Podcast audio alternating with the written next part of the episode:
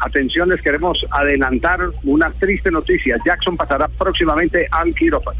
Ay, no diga, don Javiercito. Pasará próximamente al quirófano, sí. No, no, eh, no me precisaron, pero hoy aquí en la ciudad de Medellín tuve la oportunidad de conversar con allegados a Jackson Martínez y hay una gran preocupación en el jugador colombiano. Eh, lo que no me supieron explicar es si era un tema de rodilla o el tema del tobillo del que salió lesionado en el partido frente a, a los eh, uruguayos eh, eh, en, en Copa, en eliminatoria.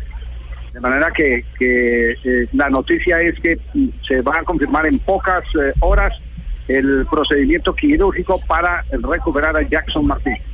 Jackson entonces, eh, reiteramos, pasará al quirófano. Mientras se recupera, eh, como lo demostró en el día de ayer, Teófilo Gutiérrez, Jackson empieza a padecer lo que tanto ha vivido y ha eh, trabado el normal desarrollo de la selección Colombia, que es la lesión de jugadores importantes. Y sobre todo la- delanteros, don la Javier. noticia. ¿Qué es lo que está pasando con los delanteros? Oye, todos se lesionan y empiezan a caer ahí. Y lamentable, él se lesionó fue frente a. Chile, ¿no? Por eso no pudo estar Ante aquí en Chile el compromiso. en- en el Nacional Sí, de Santiago, por eso no pudo estar frente al compromiso frente a la selección argentina. Y lamentable porque él pretendía llegar con un buen nivel para poder desarrollar su carrera en el Atlético de Madrid, donde le había costado en su comienzo. Porque si hablamos de, de selección, pues todavía tiene tres meses y dependiendo de la gravedad, vamos a ver cómo llega en el mes de marzo para la eliminatoria si es que deciden convocarlo, ¿no, Javier? Y, es, más, eh, les quiero también compartir una información.